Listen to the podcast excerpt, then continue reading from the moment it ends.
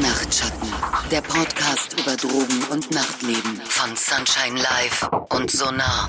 Ihr hört Nachtschatten, der Safer Use Podcast von Radio Sunshine Live und Sonar Safer Nightlife Berlin.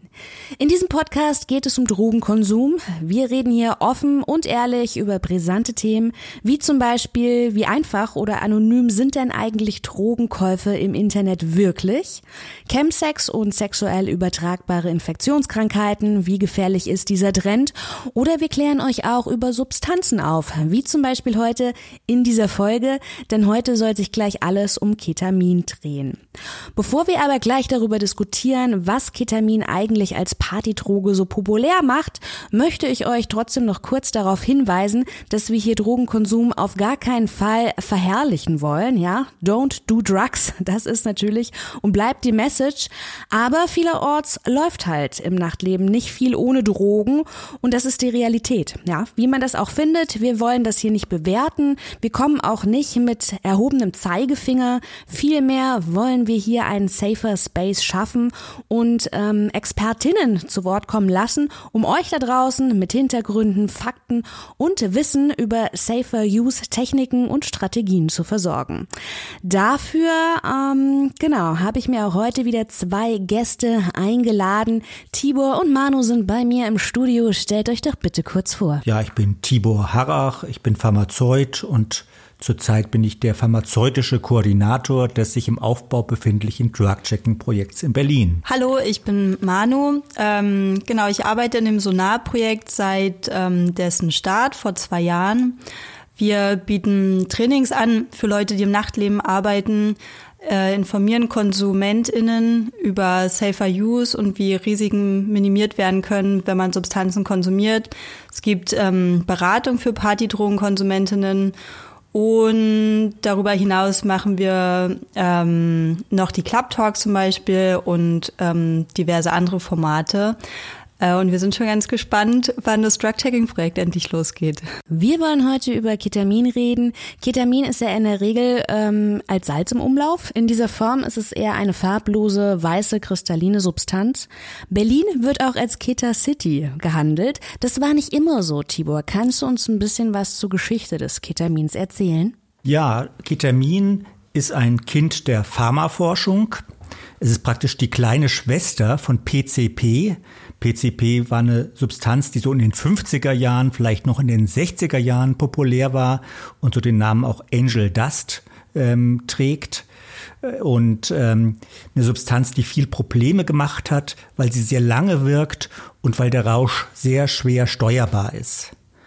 Und die Firma Park Davis in den USA hat dann die Struktur von PCP genommen und hat sie verändert.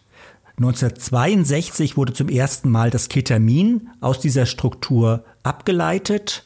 Und bereits 1963 wurde Ketamin als Narkosemittel in der Veterinärmedizin zugelassen. Das klang für mich gerade so, als hätte man äh, daran weitergearbeitet, um es als Droge attraktiver zu machen, aber dem war nicht so. Man wollte das äh, Narkotikum weiterentwickeln, ja? Genau, als Narkosemittel.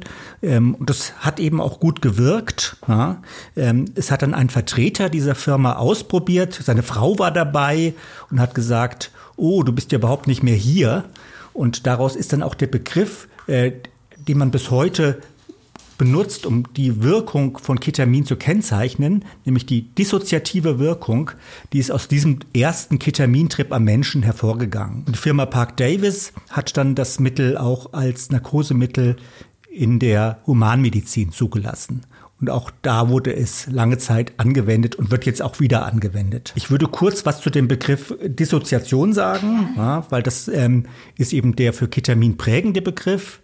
Ähm, Dissoziation ist eigentlich ein Begriff aus der Chemie. Das bedeutet Trennung. Also wenn man zum Beispiel Kochsalz in Wasser auflöst, dann trennt sich das Kochsalz in Natrium, Kationen und Chlorid-Anionen. Und ähnlich ist es auch, wenn man Ketamin nimmt. Da trennt sich auch was. Und zwar trennt sich die Körperwahrnehmung von dem Bewusstsein. Also wir haben eine Körper-Geist-Trennung, könnte man sagen.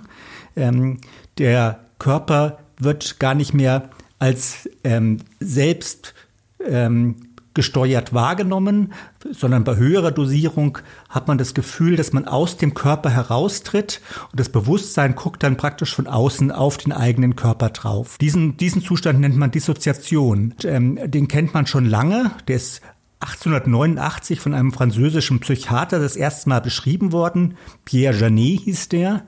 Und ähm, dieser Zustand, der wird vor allem im Zusammenhang mit traumatischen Erleben beschrieben. Ja, wenn jemand stark verletzt ist, von einem wilden Tier angefallen wird, ähm, dann tritt so ein Zustand ein, dass Körper und Geist getrennt werden und dass man die eigenen Schmerzen und ähm, die eigene Not gar nicht mehr so von innen heraus wahrnimmt. Naja, aber wenn das eigene Bewusstsein vom Körper losgelöst ist, dann stelle ich mir das ähm, im Party-Setting gar nicht so vorteilhaft vor. Manu, wo sind denn jetzt die Vorteile als Partydroge? Ähm, also einen großen Vorteil, den Ketamin zum Beispiel hat, ist, dass die Wirkdauer ziemlich gering ist.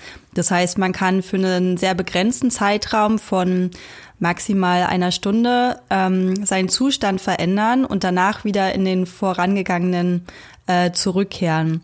Was wir immer wieder hören, ist, dass ähm, Userinnen das als ähm, lustvoll und äh, freudvoll auch erleben, diese Körperfunktion so voneinander ähm, abzuspalten und dann an, in eine andere Erfahrungswelt einzutreten. Das hängt natürlich auch stark von der Dosierung ab.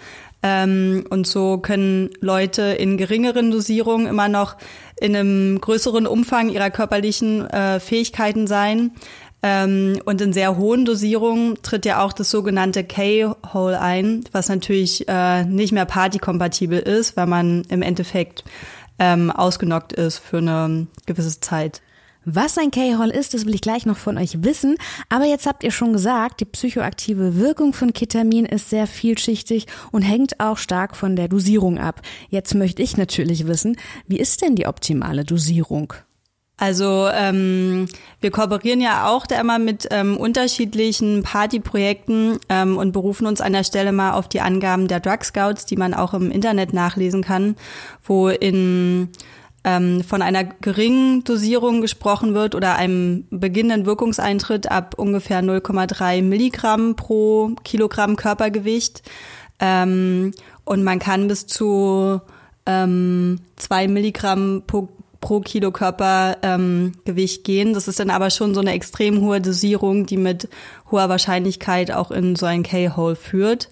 Ähm, und äh, da sind natürlich immer dran darauf hinzuweisen, dass da hohe Achtsamkeit geboten ist, in welchem Setting man ähm, sich so eine hohe Dosis reinfährt und dass man auch irgendwie sicher ist und aufgefangen werden kann, um das, den Rausch auch zu überleben.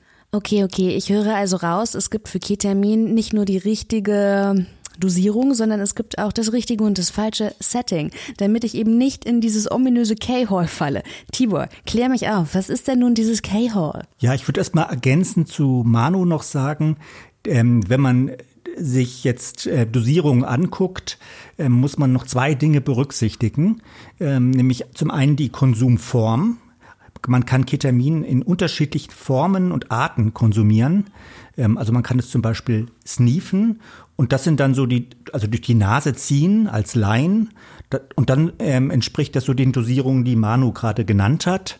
Ähm, man kann es auch oral nehmen, also auflösen, zum Beispiel in einem Saft oder in warmem Wasser und dann trinken ähm, dann benutzt man in der Regel etwas höhere Dosierungen. Aber die Wirkung bei den unterschiedlichen Einnahmeformen bleibt immer gleich? Ist ähnlich auf jeden Fall. Ähm, aber der Wirkverlauf ist schon etwas anders.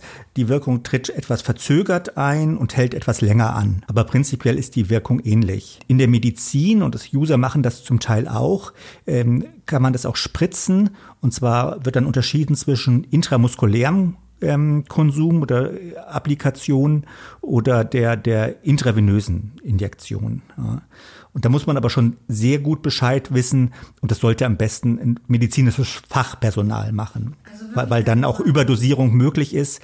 Wenn man das zu schnell spritzt oder wenn da die Spritzen verunreinigt sind, dann können da Infektionen auftreten und wenn man zu schnell injiziert und zu hoch ähm, dosiert injiziert, dann kann durchaus auch Atemdepressionen eintreten und das ist dann wirklich lebensgefährlich. Okay, ja, kommen wir nochmal zurück zum Setting und dem K-Hall, ja? Ja, dann kann ähm, ich ja äh, was zum Setting sagen, um auf deine Frage noch zurückzukommen. Danke, Tibor.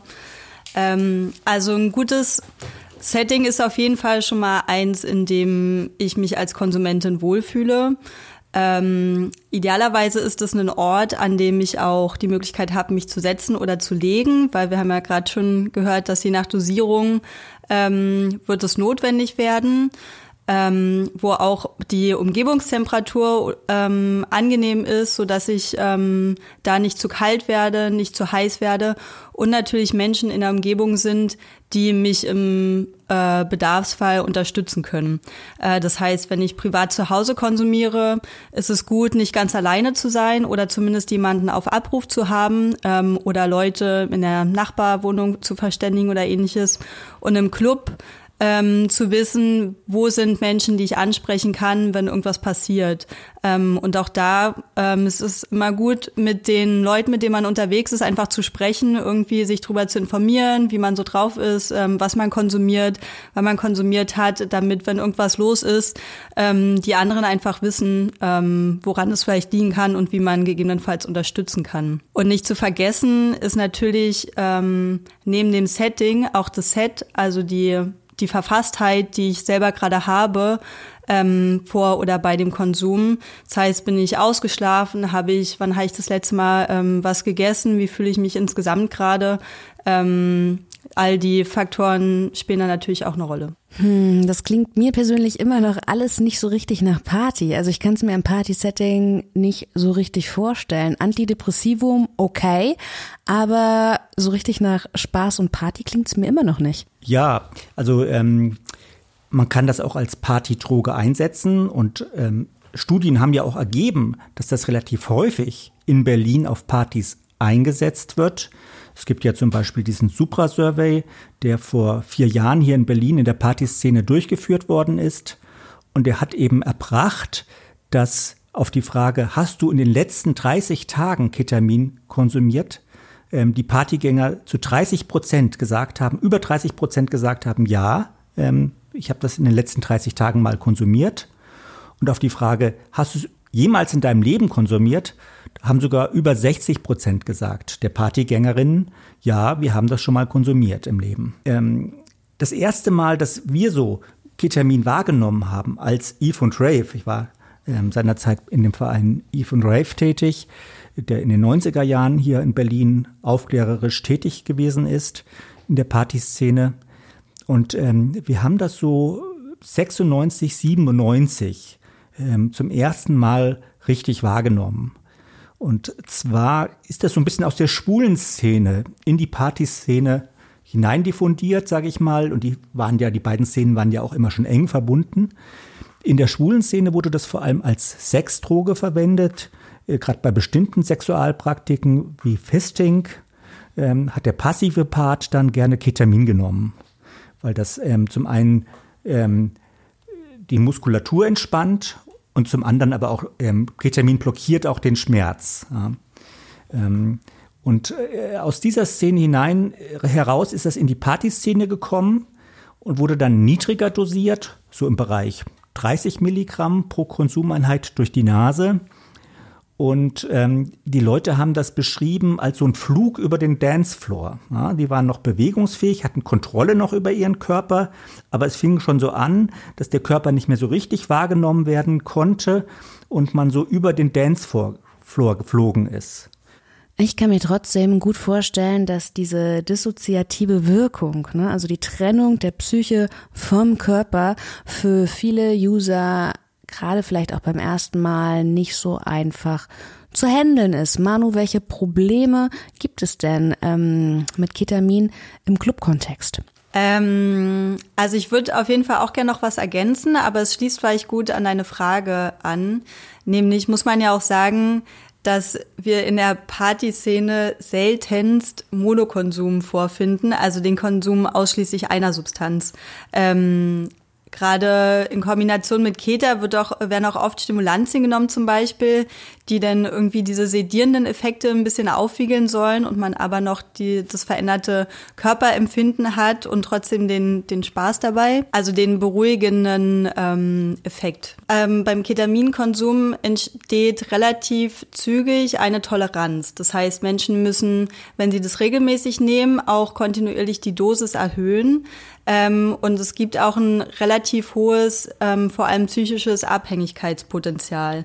Und wenn man über einen langen Zeitraum regelmäßig konsum ähm, Ketamin konsumiert, kann es auch langfristige Organschäden verursachen, vor allem im Harntrakt oder auch ähm, im Gehirn, zum Beispiel in der Gedächtnisleistung. Ähm, das sollte man immer bedenken. Ähm, wir empfehlen ja sowieso immer, dass man Konsumpausen macht, egal bei welcher Substanz. Ähm, auch bei Ketamin wird empfohlen, ähm, zwischen den Konsumsessions äh, idealerweise einen Monat oder sogar länger ähm, eine Pause einzulegen, damit die Toleranz ähm, sich nicht ausbildet und man ein ähnliches Konsumerlebnis wieder haben kann.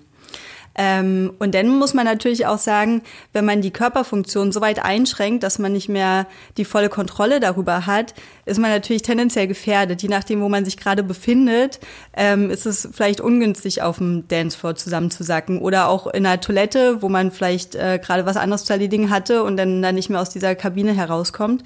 Ähm, also solche Sachen sollte man bedenken. So viel zu den Nachteilen. Wir haben zu Beginn aber schon auch über die therapeutische Anwendung von Ketamin gesprochen. Es ist ein Narkose- und ein Schmerzmittel. In den USA wurde ein Esketaminhaltiges Nasenspray auch zur Behandlung von sonst nicht therapierbaren Depressionen zugelassen. Und zudem besitzt Ketamin eine entzündungshemmende Eigenschaft. Jetzt stelle ich mir dann vor, dass das Feiervolk, ähm, welches Ketamin konsumiert, psychisch sehr stabil und ähm, mental gut auf der Höhe ist? Oder ist das nicht so, Tibor? Ja, das ähm, Feiervolk ist sehr unterschiedlich. Ähm, ich denke mir, dass die meisten da ähm, gesund und vital sind. Und ähm, es gibt natürlich auch Menschen, die vielleicht weniger stabil sind. Ähm, aber ich denke mir, das ist nicht der Grund, ähm, wieso Ketamin jetzt konsumiert wird, also ähm, aus therapeutischen äh, therapeutischer Absicht, ja, seine, seine Depressionen zu behandeln, sondern das ist vielleicht in dem Kontext würde man das eher als vielleicht ähm, Nebenwirkung sogar bezeichnen, ja, ähm, dass ähm, möglicherweise ähm, sich da auch ein, ein, ein Zustand verändern kann. Ähm, die, die antidepressive Wirkung des Ketamins ja, bei ähm, Menschen, die durch andere therapeutische Maßnahmen kaum noch erreichbar sind in, in ihrer Depression und ähm, in, in, der Depressionsbehandlung, ähm, da, die hat man erst in den letzten Jahren so richtig ähm, aufgeklärt. Und ähm, die basiert dann tatsächlich auf einem anderen Mechanismus. Ja, das, hat, das hat man jetzt ähm, auch äh, wissenschaftlich grundlegend erforscht. Man hat nämlich festgestellt, dass wenn man Ketamin appliziert bekommt, zum Beispiel als Spritze oder heute auch als Nasenspray, ähm, dass ähm, dann die Fortsätze von Nervenzellen, sogenannte Dendriten, anfangen wieder auszuknospen und zu wachsen und neue Verbindungsstellen, also neue Synapsen zu bilden. Und ähm, dass dabei sozusagen dann als Effekt eine Depression auch gelöst werden kann. Und heute ist das zum Teil so, dass die Menschen in Praxen kommen, dort ähm, zwei bis vier Portionen ähm, Nasenspray abbekommen, ne, eine Stunde in der Praxis verweilen und dann wieder nach Hause gehen können. Und das wird über Wochen gemacht. Die kommen dann ein, zwei Mal die Woche in die Praxis. Und man hat eben festgestellt durch klinische Studien, dass dadurch dann auch ähm, Depressionen gelöst werden können und sich stark verbessern, die man vorher sozusagen durch andere antidepressive Medikamente nicht behandeln konnte. Naja, und ich dachte halt, wenn sich das rumspricht, dann kann es ja sein, dass Menschen, die, weiß ich nicht, über einen längeren Zeitraum depressiv verstimmt sind, sich denken, sie könnten sich mit Ketamin irgendwie selber wieder gut draufbringen. Dass das vielleicht auch eine Erklärung für die ähm, ja doch immer zunehmendere Popularität von Ketamin sein könnte. Das denkt ihr aber nicht. Ich finde es schon einen Gedanken wert, zu überlegen, warum Ketamin auch so populär ist in der, in der Partyszene oder im, im privaten Anwendungsbereich. Ähm, sicherlich ist es kein nicht her bewusst herbeigeführt aufgrund der antidepressiven Wirkung, aber gerade in der Wissenschaft im Zusammenhang mit ähm, Ketamin als Psychotherapeutikum wird auch diskutiert, ähm, wie jetzt diese Effekte zustande kommen. Zum Beispiel, welche chemische Form von dem Ketamin jetzt die richtige ist ähm, und welche Relevanz auch die psychedelischen Effekte dabei spielen.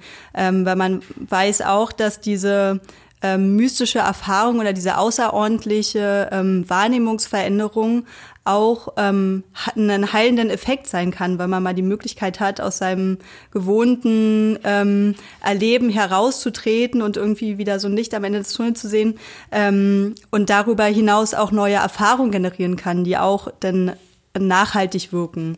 Und zum Beispiel ist ja auch diese antidepressive Wirkung vom Ketamin sehr kurzfristig und geht auch wieder zurück und muss eher mit weiteren, ähm, auch im medizinischen Bereich mit weiteren Maßnahmen begleitet werden, um davon zu profitieren und das ähm, in die Langfristigkeit zu überführen. Genau, ganz klar muss man aber sagen, dass wenn ähm, eine ein psychologisches Problem vorliegt oder ein psychisches Problem, sollte man es unbedingt auch von einer Fachperson abklären lassen. Also soll es nicht äh, dazu anregen, selber sich therapieren zu wollen. Das wird nicht äh, zu dem gewünschten Effekt wahrscheinlich führen. Ja, ich würde generell sagen, dass psychoaktive Substanzen, Drogen häufig konsumiert werden, ähm, um psychische Probleme, ähm, vielleicht auch ähm, psychische Krankheitszustände selber zu behandeln, so als äh, Selbstmedikation sozusagen.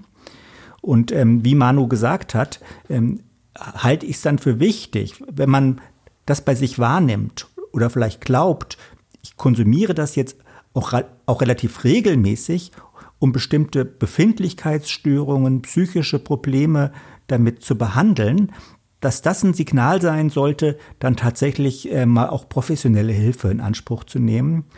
Tibor, ich unterbreche dich nur ungern, aber mit Blick auf die Uhr, ähm, wir haben nur begrenzt Zeit und ich möchte von Manu unbedingt noch wissen, wenn sie in diesen Awareness-Teams arbeitet, was tut sie, wenn es jemandem schlecht geht, beziehungsweise was kann ich vielleicht auch tun, wenn ich jemanden im Nachtleben treffe und ähm, dem geht es schlecht aufgrund von Ketamin? Ähm also immer geht's ja darum, wenn, gerade wenn man schon von einer Person angesprochen wird, erstmal zu gucken, was die Person einfach braucht. In aller Regel ähm, teilt die das ja selber mit oder man kann das irgendwie erkennen, wenn eine Person zittert, ist sie vielleicht kalt, ähm, wenn sie bleich ist, ist vielleicht der Kreislauf ein bisschen geschwächt und vielleicht ist es besser, sich zu setzen oder irgendwie abzustützen.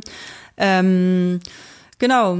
Und eine Person, die sich unwohl fühlt oder ähm, vielleicht sogar droht, das Bewusstsein zu verlieren, ähm, sollte man nicht allein lassen, ähm, sondern irgendwie nett im Kontakt bleiben. Ähm, häufig ist es ja auch so, dass man vielleicht eine Person vorfindet, ähm, die man gar nicht kennt oder wo man auch nicht weiß, ob da irgendwie Freundinnen gerade in der Nähe sind, ähm, dann kann man da auch diskret sein ähm, und erstmal ansprechen und Hallo sagen. Ähm, und irgendwie bemerken, wie die Reaktion von der Person ist, um dann ein bisschen einzuschätzen, ist die vielleicht cool und chillt die nur oder ähm, hat die gerade, geht's ja gerade nicht gut. Ähm, und sonst auch ähm, immer andere Personen ansprechen ähm, und da andere Meinungen einholen und sagen, guck mal hier, ähm, ich habe da eine Person gefunden, ich weiß nicht, ob es sehr gut geht, wollen wir die vielleicht mal zusammen ansprechen oder was meinst du? Ähm, genau. Eingangs haben wir schon gesagt, so ein Keta-Trip hält jetzt nicht die Ewigkeit. Wenn es also einer Person schlecht geht, wie lange müsste ich jetzt ausharren, äh, bis es von alleine wieder weggeht? Naja, ist natürlich auch immer total unterschiedlich, weil wir wissen ja auch nie, was da jetzt genau in dem Organismus drin ist und welche Substanzen vielleicht noch konsumiert worden sind ähm, und welche weiteren Körperreaktionen es auch verursacht. Ähm, also die Ketaminwirkung, wie vorhin schon gesagt, sollte nach maximal einer Stunde eigentlich abgeklungen sein. Ähm, Obacht übrigens ähm, ist auch immer zu bedenken, dass ähm, viele Substanzen auch noch ähm, nicht vollständig im Körper abgebaut sind, selbst wenn die Wirkung nachgelassen hat. Also gerade ähm, wenn man an, also wenn man nachdosiert oder andere Substanzen zusätzlich konsumiert, sollte man sich auch darüber immer informieren über die sogenannte Halbwertszeit, ähm, um im Blick zu haben, welche Substanzen sich letztlich da im Organismus noch mischen und vielleicht äh, eine gefährliche Potenzierung erzeugen können. Mischkonsum ist vielleicht ein schönes äh, Stichwort. Gibt es denn Substanzen, die ich äh, mit Ketamin vielleicht gar nicht mischen sollte? Also wir unterscheiden ja prinzipiell in Downer, also Substanzen, die eher müde machen, dämpfend wirken auf das Zentralnervensystem und Upper, also Stimulantien. Und ähm, was ich für sehr problematisch erachte, ist, wenn man jetzt Ketamin, was den Downern zugerechnet wird, mit anderen Downern kombiniert. Also da zählt auch Alkohol dazu oder Benzodiazepine oder Opioide ähm, oder GHB, GBL, also was so als G bezeichnet wird. Das sollte man auf keinen Fall mit Ketamin kombinieren, weil in dieser Kombination kann dann tatsächlich so eine Art lebensgefährliche Atemdepression eintreten und ähm, dann wird es richtig gefährlich. Aber da muss man auch sehr vorsichtig sein. A, erzeugt man da so Bewusstseinszustände in der Kombination, die von einigen schwer zu integrieren sind. Ähm, und was man auch berücksichtigen sollte, ist, ähm, dass Ketamin durchaus auch so eine kreislaufaktivierende Wirkung hat. Also die Pulsfrequenz geht hoch, der Blutdruck geht hoch bei Ketamin. Das ist übrigens sehr praktisch in der Notfallmedizin, weil dann ist der Mensch, der Kreislauf erstmal stabilisiert. Ja? Aber wenn man jetzt dazu zum Beispiel Amphetamin oder MDMA oder Kokain konsumiert, dann kann es durchaus auch passieren, dass der Kreislauf überlastet ist und ähm, es zu einer Art Kreislaufkollaps kommt ich sag mal so, Mischkonsum wirklich, sollte man sich dreimal überlegen, ob man den zusammen mit Ketamin praktiziert. Ketamin gehört aktuell zu den beliebtesten Drogen im Club-Kontext. Das ist jetzt ein Downer. Ich frage mich, hat es Auswirkungen auf die Art, wie wir feiern? Wird es jetzt alles ruhiger und ähm, entspannter? Also man kann ja immer so Trends beobachten und häufig stellt man fest, dass sich irgendwie bestimmte Musikstile oder Subkulturen und Drogentrends auch scheinbar simultan ähm, entwickeln und irgendwie auch immer so, dass alles miteinander irgendwie ein harmonisches oder mehr oder weniger harmonisches Bild ergibt, ähm, wo was, was davon ursächlich ist. Ähm, und ja, vielleicht ähm, nimmt man das einfach mal mit ähm, auf einen Abend äh, auf der Couch und denkt so drüber nach, was so die eigene Wahrnehmung dessen ist, was gerade so unsere äh, gesellschaftliche Umwelt äh, zu bieten hat, was irgendwie die musikalische Subkultur betrifft, in der ich mich gerade befinde und mit welchen äh, Drogentrends ich mich konfrontiert sehe ähm, und macht sich da die eigenen Gedanken dazu. Abschließend möchte ich noch mal ganz kurz auf das Drug Checking ähm, zurückkommen, was ihr eingangs erwähnt habt. Wie realistisch ist es denn jetzt in naher Zukunft, dass ich die Qualität meiner Substanzen, die ich bei mir habe, im Club prüfen lassen kann? Also ähm, Berlin ist dran, ein Drug Checking Projekt aufzubauen. Ich hatte ja erwähnt, es gibt drei Träger, die sich da zusammengeschlossen haben. Es gibt den politischen Willen. Im Koalitionsvertrag ist ähm, Drug-Checking verankert und auch im Landeshaushaltsgesetz gibt es einen Posten für Drug-Checking. Wir haben ein Labor, mit dem wir kooperieren werden und ähm, ich bin jetzt sehr optimistisch, dass wir in absehbarer Zeit, ich möchte da jetzt kein konkretes Datum nennen, ähm, mit Drug-Checking an den Start kommen, so dass man dann äh, an drei Stellen in Berlin, nämlich bei Vista, bei der Schwulenberatung und bei Fixpunkt zu noch zu publizierenden Sprechstunden hinkommen kann. Man bekommt dann eine kleine Beratung, so ein Intake-Gespräch, eine Konsumreflexion. Oh, das ist alles freiwillig. Und dann kann man eine Substanz oder mehrere Substanzen abgeben und innerhalb von ähm, drei, vier Tagen wird dann das Ergebnis zurückgemeldet. Super Service und die Substanzen bekomme ich auch wieder zurück, ja? Ist rechtlich leider nicht möglich. Ähm, das sind ja häufig Betäubungsmittel und wenn die einmal abgegeben sind, aus dem Verkehr rausgenommen worden sind, dann dürfen die auch nicht mehr zurückgegeben werden. Okay, aber bis das Drug-Checking an den Start kommt, wie erkenne ich denn jetzt bis dahin gute Skater? Also das ist schwierig. Ja, von außen kann man das kaum erkennen. Ketamin kommt so, ich sag mal, von der Struktur, von der Morphologie, wie wir sagen, in unterschiedlichen Formen auf den Markt. Ähm, und es ist von außen praktisch nicht ersichtlich, ob dieses Ketamin jetzt ähm, ein Gehalt von 90 Prozent hat, von 98 Prozent oder vielleicht nur von 20 Prozent. Ähm, letztendlich ähm, ist man da auf Drug-Checking angewiesen. Und die einzige Möglichkeit, die man jetzt vielleicht hat, ist darauf zu achten, äh, bei wem man das erwirbt ob man denjenigen kennt und ob man den als zuverlässig irgendwie einstuft. Bei Ketamin gibt es ja auch noch die Besonderheit, dass auf dem Schwarzmarkt zum einen irgendwie selbst äh, synthetisiertes Material unterwegs ist und aber auch ähm, Medikamente, die aus dem Verkehr gezogen wurden. Ähm, und man kann natürlich, wenn man so eine ähm, Medikamentenabpackung äh, mit medizinisch aufbereitetem Ketamin hat, irgendwie idealerweise auf dem Etikett lesen, was es genau ist. Ähm, aber auch da ist natürlich hohe Vorsicht geboten, weil es kann genauso ja ein Plagiat sein ähm, oder vielleicht auf einer Sprache, die man irgendwie gar nicht versteht. Ähm, deswegen wird einem nichts anderes übrig bleiben, außer ähm, wenn man wirklich sicher gehen will, sich die Zeit zu nehmen, eine kleine Dosis irgendwie vorher zu testen oder beim ersten Mal nicht gleich die volle Ladung zu nehmen und erstmal abzuwarten, wie es genau wirkt und was es macht. Und dann gibt es ja auch verschiedene Formen ähm, vom Ketamin. Zum einen das Racemat, was eine Mischung aus R- und S-Ketamin ist und auch das reine Esketamin, ähm, was beides sowohl in der ähm, Notfallmedizin und in der Anästhesieanwendung findet ähm, und beides auch schon für seine antidepressiven äh, Effekte auf dem in der, Medi in der psychologischen Behandlung angewendet wird. Ähm, und alles findet sich auch auf dem Schwarzmarkt und es finden sich unterschiedliche Wahrnehmungen dazu, welches wie mehr wirkt.